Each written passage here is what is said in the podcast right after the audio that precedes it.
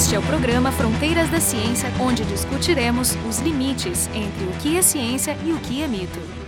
Essa é a segunda parte do programa que discute o espalhamento de rumores na internet. Na primeira parte, nos focamos nos agentes disseminadores, tais como os perfis falsos, os robôs, os trolls e até o cidadão comum. Também discutimos os diversos tipos de informações falsas. Em inglês, os defeitos de informação que discutimos, os que são mais comuns nas mídias sociais hoje em dia, são os três tipos: malinformation, disinformation e misinformation. Em português seria algo como a má informação, a desinformação e esse neologismo que foi o aportuguesamento de misinformation, que é a misinformação. O que diferencia cada um desses termos são o grau de conhecimento do disseminador sobre a veracidade da alegação e a sua intenção. A má informação e a desinformação têm uma intenção de causar algum mal, um prejuízo, enquanto que a misinformação é simplesmente espalhada por pessoas, até talvez com boa fé, que acreditam na veracidade da informação e que acham que deveriam compartilhar essa informação. Agora, no programa de hoje, vamos focar na prevenção.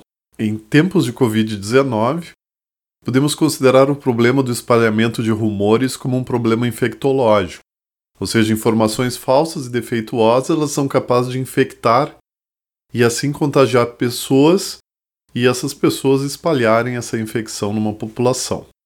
Então queremos discutir como parar essa infecção, como tratar e como fazer as pessoas construírem anticorpos e como a gente faz para achar vacinas contra rumores e fake news na internet. A convidada novamente é a Caroline Scarton, que é cientista da computação e pesquisadora na Universidade de Sheffield, no Reino Unido, e o pessoal do programa é a Carolina Brito e eu, Marco de Arte da Física da URGS. Então, Carol, como é que a gente faz para criar esses anticorpos? Eu sou um pouco pessimista com essas coisas porque hoje em dia a gente já consegue adulterar vídeo fazendo os lábios moverem e a gente consegue botar as palavras que a gente quiser na boca de qualquer pessoa. Desde que a gente consiga uma gravação uh, com uma certa qualidade, a gente consegue fazer isso.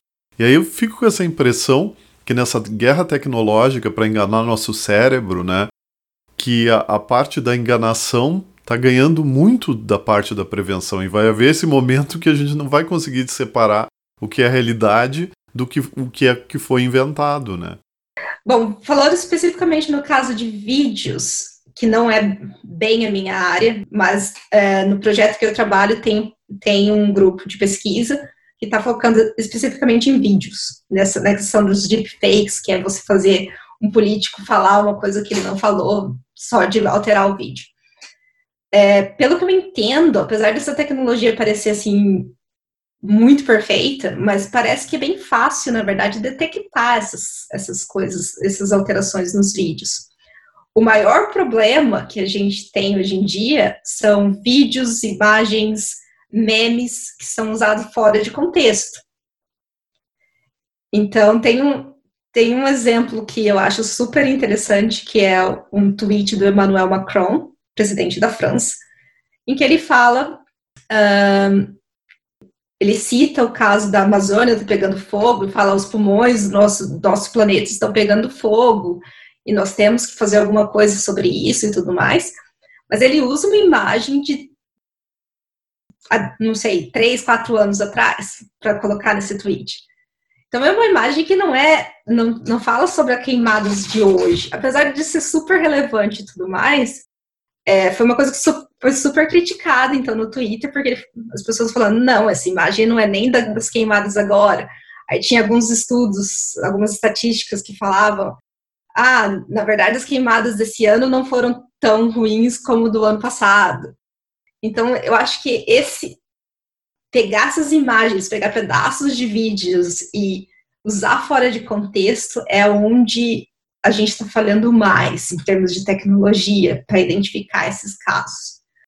É, tem uma outra, uma outra questão também que é, a tecnologia pode ficar bem perigosa, na verdade, é, se a gente tentar verificar conteúdo automaticamente e mostrar para a pessoa um verdadeiro e falso.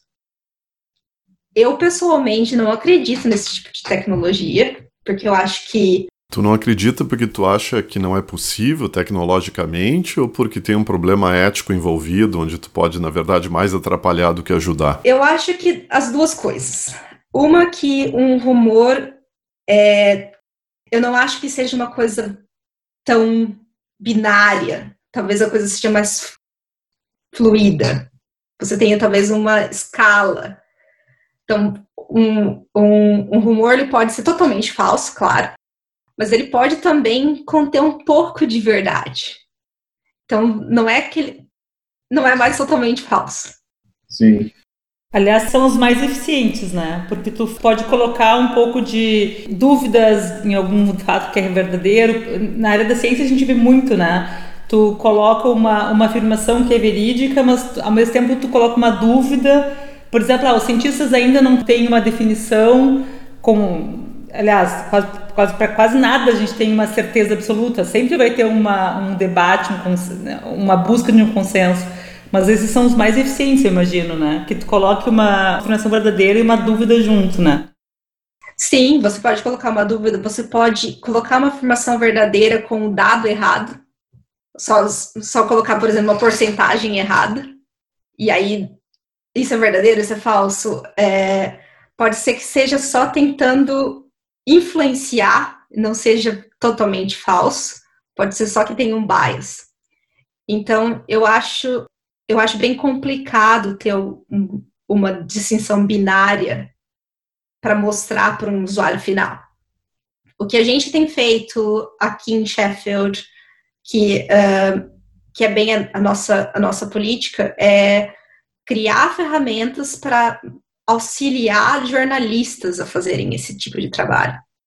Porque um jornalista, se você mostra alguma coisa verdadeira ou falsa para um jornalista, ele vai ter ou uma pessoa que faz é, checagem de, de conteúdo, ele vai poder é, validar essa informação do sistema. Então, a ideia seria mais, um, vamos supor que um jornalista acha alguma coisa no Twitter, um, uma afirmação no Twitter, e quer verificar aquilo. Então, você usaria uma ferramenta para ver qual é a, a vamos dizer, a definição que a ferramenta dá como verdadeiro ou falso. E aí o jornalista, partindo disso, seria mais um, uma ferramenta para ajudar esse jornalista ou esse, essa pessoa que faz a checagem do conteúdo.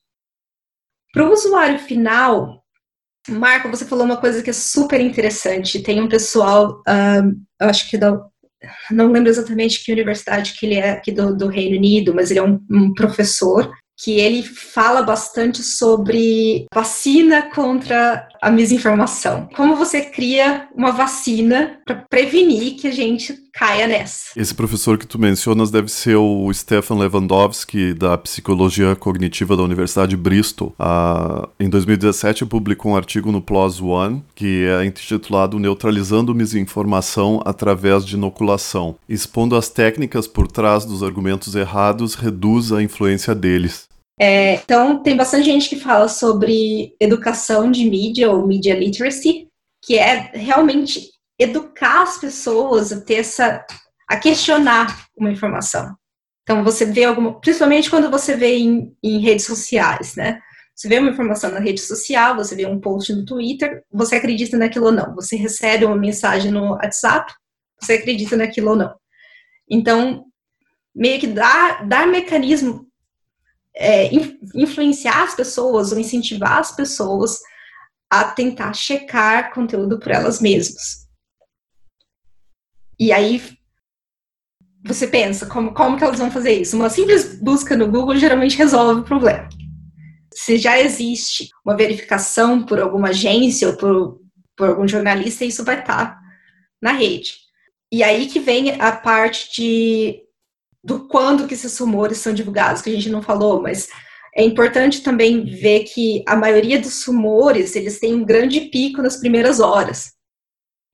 Então, o que faz o trabalho do jornalista ficar cada vez mais difícil, do, do, da pessoa que faz a checagem do, do, conteúdo, cada vez mais difícil.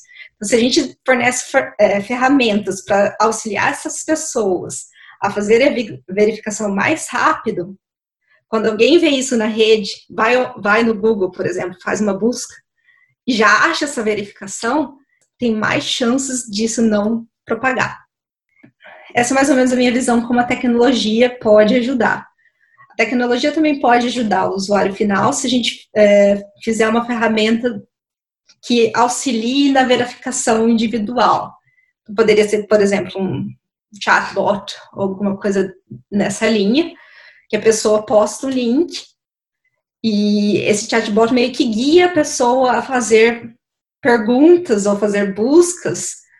Ah, essa é uma ideia boa, né? Mas uma coisa que uh, tu disseste é que ah, o pessoal vai no Google e faz uma busca. Mas não é fácil fazer uma busca no Google. Não, não é todo mundo que sabe usar o Google. É, para pessoas que fazem investigação científica como a gente, a busca né, de, de informação em, em buscadores como o Google, que é um buscador genérico, né, ela é quase uma segunda natureza nossa, porque grande parte do nosso treinamento justamente foi de recuperação de informação específica para os nossos trabalhos acadêmicos. Então, a pesquisa bibliográfica, né, que é, é uma parte importante da, da, da, pesquisa científica, que é onde a gente vai buscar uh, trabalhos semelhantes àquele trabalho que a gente quer fazer, né, e porque a gente quer saber se aquele trabalho que a gente está se propondo a fazer já foi feito e e se ele não foi feito, se é possível fazê-lo. Né? Então a gente tem que olhar para trás e buscar documentos, buscar artigos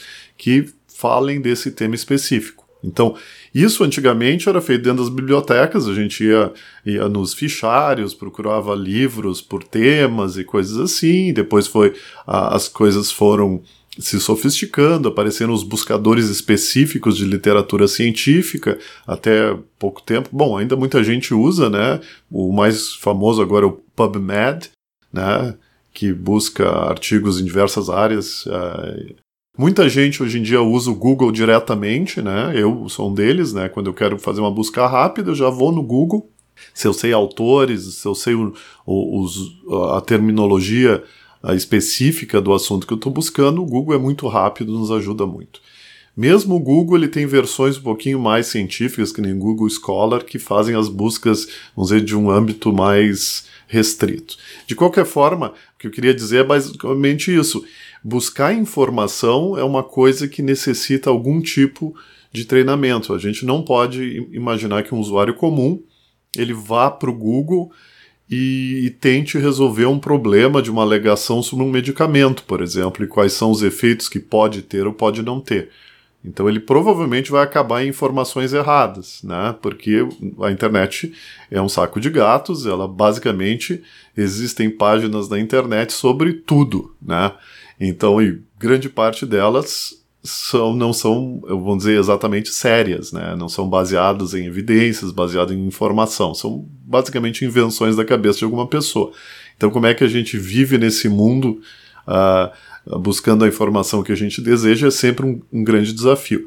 E por isso que eu gosto dessa ideia do, do, do ajudante cibernético, né? Que é algum interlocutor que ajuda a gente fazer as perguntas corretas para o Google. Né? Eu adicionaria até assim, não só um ajudante cibernético, mas mesmo nesses algoritmos do Google, eu vejo um problema super importante, que é o fato de que eles, os primeiros sites que aparecem são os sites que são mais procurados, que são mais visitados. Isso causa um problema enorme. Por exemplo, se tu cita mecânica quântica no Google, tu bota ali, os primeiros, sei lá, várias páginas que vão aparecer ali são absolutamente pseudociências, né? Então, então assim, o problema do, desse, eu acho que eu fico me perguntando se a tecnologia não poderia criar algoritmos, mesmo numa, numa plataforma como o Google que é tão importante, de burlar essa coisa, né? Quer dizer, tu não poderia botar no começo da busca um site que é mais procurado, porque nem sempre o mais procurado é o correto. Ao contrário, às vezes pode ser o, o site que tem mais coisas sensacionalistas e tal. Então, Existe alguma tentativa de mudar esse tipo de busca do Google para incentivar uh, uma, digamos assim, uma procura mais correta no sentido de melhores informações? É, eu acredito que deve ter pessoas trabalhando com isso no, na esfera científica. Não posso falar pelo Google porque eu realmente não sei. Você falou uma coisa bem importante e eu citei o Google como exemplo porque eu acho que é o que a gente tem no momento e não é perfeito, mas é, é importante saber também que o Google também tem bias. As ferramentas de busca, busca não só o Google, tem Google, Baidu, seja lá qual que você está usando, elas têm bias. Então, qual que é o bias? O bias é realmente mostrar coisas que são mais frequentes, buscadas mais frequentes, mas também tem o bias de país, de é, geolocation. Então, se você procura alguma coisa como. Eu acho que o exemplo que eu vi recentemente era climate change. Sim, mudanças climáticas, né? Você procura climate change com um IP dos Estados Unidos, você recebe mais notícias sobre o que é climate change, meio que falando, ah, tem pessoas que acreditam, tem pessoas que discordam e tudo mais. Quando se você procura no, no UK, veja, as buscas são em inglês, certo? Se você procura no Reino Unido, vai ter mais é, conteúdo que como você ajuda no, a prevenir o climate change, é, quais são as entidades que estão trabalhando com isso e tudo mais. Então, só de ter essa diferença de geolocation, só, só de essa diferença de localização já dá um problema. Outro problema que o Google não é imune, ou que essas ferramentas de busca não são imunes, é o caso de que quando você fala muitas vezes uma mentira, ela acaba virando verdade. Então, se você tem uma, uma, um rumor ou uma fake news que está lá há muito tempo e não foi feita a verificação ainda, quando você busca no Google, o que, que aparece? Exatamente a fake news. Então, uh, tem, to tem todas essas questões. e Só que se você tivesse algum, algum tipo de agente ou é, alguma ferramenta que conseguisse interagir com as pessoas e pelo menos falasse assim, olha, não tem evidência de que isso é verdade, melhor do que falar que é falso. Não, exatamente. É, quando tu estava comentando sobre o fato das coisas nunca serem binárias, mas um certo grau de dúvida pode aparecer. Por exemplo, eu podia ter uma ferramenta que me dissesse. Eu entendo que mesmo assim seria muito complicado, mas poderia dizer assim: ah, quanto isso aí é realmente confiável? Me dá só uma ideia de como é que uma ferramenta dessas trabalha em princípio. Por exemplo, eu te dou uma informação e uma ferramenta, o que, que ela faz para mim? Ela, ela olha, ela, ela usa buscadores, ela faz checagem com outros, com, com alguns jornais, revistas. Como é que ela faz isso? Porque, por exemplo, a, às vezes minha filha escreve uma coisa para mim e diz assim: Papai, tu, tu viu que aconteceu tal coisa? Aí eu vou nos jornais para ver, vou nos jornalões né? Vou, ou vou na CNN, vou no Guardian, e se não tá lá, eu penso assim, pá, isso não, não existe. Ou aconteceu há muito pouco, poucos segundos atrás, ou isso não é verdade. Aí eu digo para eu digo para Sofia, olha, Sofia, eu acho que não é verdade, né? Então esse é o meu método de checagem. Qual seria o método de checagem de uma ferramenta que vocês estão desenvolvendo? Nesse caso vai depender bastante da ferramenta. Se for uma ferramenta, a ferramenta que a gente tem para jornalistas, por exemplo, a gente tem uma base de dados é, anotados com tweets e a verificação desse tweet, se é verdadeiro ou falso. E aí a gente mostra essa informação para o jornalista. A gente treina um, um, algoritmo de aprendizado de máquina que aprende desses dados e é essa informação que a gente mostra. Para a parte mais para o usuário final, o que a gente está tentando fazer é uma ferramenta que ela vai buscar numa base de dados de afirmações que a gente já tem a verificação e vai tentar fazer uma comparação se aquela, se aquela pergunta já existe nessa base de dados. Se for parecido com alguma coisa que já está lá, a gente pode recuperar e falar, olha, isso já isso é parecido com essa outra afirmação e essa outra afirmação já foi já foi verificada por jornalistas falando que é falso. Então, isso é uma coisa que dá para se fazer. A gente provavelmente vai evitar fazer buscas uh, no direto, assim, numa ferramenta de busca como o Google, mas a gente poderia, por exemplo, fazer uma busca na, na Wikipedia e ver se existe algum conteúdo que é que é parecido com aquele conteúdo e falar assim, olha, uh, na Wikipedia está falando isso que é um pouco diferente do, dessa afirmação. Então, tem, tem que se ter um, um grande cuidado de como mostrar essa informação, porque isso pode ser usado contra a gente. Então, se a gente falar, olha, isso é falso e está falando alguma afirmação sobre um político ou alguma coisa, uh, ou uma empresa ou tudo mais, a gente pode a gente pode ser responsável por fornecer uma informação errada, por exemplo. Então, eu acho que o tipo de, de tecnologia que a gente tem seria tentar pegar a informação que o usuário fornece, é, ou seja, um link, pode ser um link, pode ser um texto, e tentar fazer uma busca numa base de dados que a gente já tem de coisas que foram verificadas, e também tentar fazer um, uma busca em bases de dados como Wikipedia, por exemplo, para então tentar fornecer canais para a pessoa fazer a verificação. E não é uma dificuldade isso, porque eu fico pensando a, a quantidade de conteúdo na, na rede cresce provavelmente exponencialmente, né? Só que anotações, quando fala anotação, eu não sei se o nosso ouvinte entende o que quer dizer anotação. Anotação significa uma pessoa ler e fazer a sua checagem, né? Ou seja, a anotação envolve a ação humana. O crescimento de conteúdo na rede às vezes não envolve ação humana. E mas tem outra diferença também que o crescimento de conteúdo na rede envolve todo mundo e a anotação envolve um grupo de, de experts. Então existe uma, uma diferença de escala e parece uma guerra onde a gente vai perder. Sim, é, é uma guerra que realmente, vamos dizer assim, a gente não tá com a vantagem. A gente ganha algumas batalhas, mas a guerra tá bem longe de, de ser vencida. Por isso que é importante dar bastante ferramenta mesmo para as pessoas fazendo a verificação. E quanto mais rápido elas verificarem, mais rápido esse conteúdo está online. É, tem que, na verdade, tem que convocar as pessoas comuns também a fazer as, essa verificação, né? E isso é bem interessante, as pessoas fazem quando elas querem. Tem um exemplo de um tweet que a gente usa bastante como exemplo aqui, que é uma pessoa fez uma afirmação falando que a London Eye, que é a roda gigante de Londres, estava pegando fogo. Esse é o tweet. London Eyes on Fire. E aí vai bastante gente comentando isso no Twitter, até que chega alguém e fala assim, mas isso é impossível, porque o, o material da, da London Eye não é para pegar fogo, assim. Poderia pegar fogo, talvez, na parte de baixo, mas não na, na roda gigante, do jeito que a pessoa estava descrevendo, né? E aí esse rumor realmente é falso, e uma pessoa comum no tweet no Twitter, foi lá e, e meio que fez a verificação já. É, isso também é uma coisa que seria talvez possível fazer, mostrar para mostrar as pessoas quem que está concordando e quem que está discordando.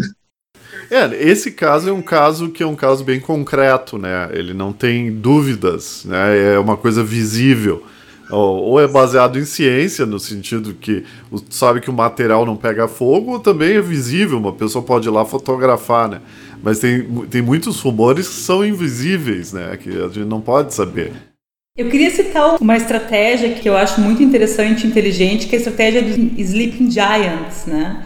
Que foi surgindo nos Estados Unidos, acho que foi em 2013, e agora apareceu no Brasil faz poucas semanas, um mês talvez, e eles ganharam muitos seguidores. E eu achei a estratégia muito interessante, porque o que eles fazem é uh, avisar empresas que estão financiando sites que produzem claramente muitas fake news. Então, isso tem a ver com o assunto que a gente estava tendo agora há pouco, que o Google, ele prioriza, né, quando tu clica, faz uma pesquisa, ele prioriza sites que são mais citados. Então, quando a pessoa, quando a empresa fazer um investimento em uma campanha publicitária, por exemplo, eles muitas vezes nem sabem que estão fazendo uma campanha publicitária num site que produz fake news. E a estratégia do, do, dessas pessoas que criaram os Leap Giants é avisar essas empresas que o anúncio delas está sendo realizado num site que produz fake news. E as empresas, ao ficarem sabendo disso, pedem para pararem né, de, de anunciar ali. E isso é importante porque faz com que esses sites que ganham dinheiro produzindo fake news, eles deixem de ganhar financiamento, né? Então eu achei essa estratégia uma coisa que a gente que seria interessante ser reproduzida, no sentido de que é, é uma, me parece uma coisa eficiente se feita em larga escala, né? Não sei se vocês, como é que funciona na Inglaterra, se vocês têm alguma coisa, há quanto tempo tem isso aí? Porque aqui no Brasil faz pouco tempo e eles tiveram, sei lá, uma enxurrada de pessoas apoiando, foi bastante sucesso, assim, pelo menos essas semanas que apareceu. Sinceramente, eu não sei se isso se existe aqui, eu acredito que exista, mas é realmente um super interessante. É aquela, aquela ideia de tentar prevenir que, a, que uma fake news ou um rumor seja divulgado, agindo onde eles estão ganhando dinheiro, né? Então, é, você não está talvez agindo na, no usuário final, mas você está tá agindo no usuário intermediário, né? Então, realmente faz parte de todo esse cenário, né? Do que a gente fala sobre media literacy. Então, educar as pessoas a, a interpretar a mídia, a saber como lidar com todas essas mídias que a gente tem hoje. E, e, aí tem que tomar muito cuidado, porque, por exemplo, no Brasil, hoje em dia tem muita polarização em relação às mídias também. Então, se você fala, por exemplo, ah, você tem que confiar em grandes mídias, por exemplo, Globo, Folha, vai ter um, um, grupo de pessoas que provavelmente vai falar, ah, mas você está falando então que essa, essa mídia XYZ tá falando a verdade, quando na verdade no meu WhatsApp tá falando que é mentira. Então, como que você atinge essas pessoas, né? É bem complicado. Tem todos os estudos do pessoal é, de ciências sociais e de educação querendo incluir isso no currículo educacional. Então, como que você é, verifica uma informação já ensinando as crianças a fazer isso? É, que não, eu acho fantástico. É, é, não, até eu vou dizer, eu tinha, eu tinha falado de forma pessimista sobre a gente estar tá perdendo a guerra, mas eu sempre digo, a única saída do, do, do assunto é a educação. A única saída é a prevenção já no comecinho, eu acho essa... Eu não sabia das, dessas iniciativas, eu acho muito legal. É, eu acho que a criança tem que aprender. Hoje em dia a criança sabe que não pode desperdiçar água, né? Eu me lembro, minha filha aprendeu isso quando tinha 5, 6 anos no colégio, sabe que não pode desperdiçar água. E as crianças têm que aprender também que não é tudo que chega no WhatsApp que é verdadeiro. Né? Se a gente, por exemplo, pensar no, no caso do Brasil, né? Eu, isso é olhando empiricamente, mas a gente olha, por exemplo, as novas gerações não tendem a, a fumar. Por quê? Porque parou de mostrar propagandas de cigarro quando eu era criança. Eu lembro que quando eu era criança, se você ficasse acordado até depois das 11 da noite, parecia uma propaganda de cigarro lá, mas hoje em dia não, nem isso parece. Então, não, não tem aquele incentivo mais para crianças. Então, então você, você consegue educar, é possível se educar, você fizer direito, se você começar da base, começar das crianças. Observando meus primos, como eles eh, começaram a educar os meus tios sobre não deixar água parada por causa da dengue, é, usar cinto de segurança, todas essas coisas que os adultos estavam fazendo do jeito deles. E aí as crianças iam para a escola, aprendiam, chegavam em casa e falavam: ah, você não pode fazer isso porque tá errado. Então, então, se você educar as crianças na escola, elas vão acabar educando os adultos também. Eu, eu acho que um exemplo claro que a gente está vendo hoje em dia é a quantidade de pessoas uh, mais velhas, nossos pais, nossos avós, compartilhando essas, essas informações falsas que eles recebem no WhatsApp. E eu lembro quando eu era criança, uh, meus pais, meus avós ficavam, ai, você não pode confiar no estranho. Hoje em dia recebe uma mensagem no WhatsApp, manda para todo mundo. Na verdade, essa ideia de não confiar no estranho que a gente tinha tão difundida na, na nossa infância, né? Eu também tinha. Eu, meus pais eram uma das coisas principais, né? Não podia, não podia mentir, não podia roubar e não podia confiar nos estranhos, alguma coisa assim. É, é, ela constrói o teu caráter, né? E aí isso fica permanente. E é incrível, né? Que se abandonou. É porque, na verdade, no fundo, muitas vezes o que tu recebe do WhatsApp não é de estranho, é sempre de conhecido, né? Mas assim, alguém em algum momento pegou aquela informação e começou a compartilhar para os amigos, né? Então tem alguém que está confiando nos estranhos, vamos dizer assim. Então, no programa de hoje, discutimos o espalhamento de rumores na internet, em particular o problema da prevenção, de como é que a gente se protege contra, contra esse fenômeno. A convidada foi a Caroline Scarton, que é pesquisadora na Universidade de Sheffield, especialista em processamento de língua natural. E o pessoal do programa, Carolina Brito e eu, Marco Idiarte, da Física da URGS. O programa Fronteiras da Ciência é um projeto do Instituto de Física da URGS.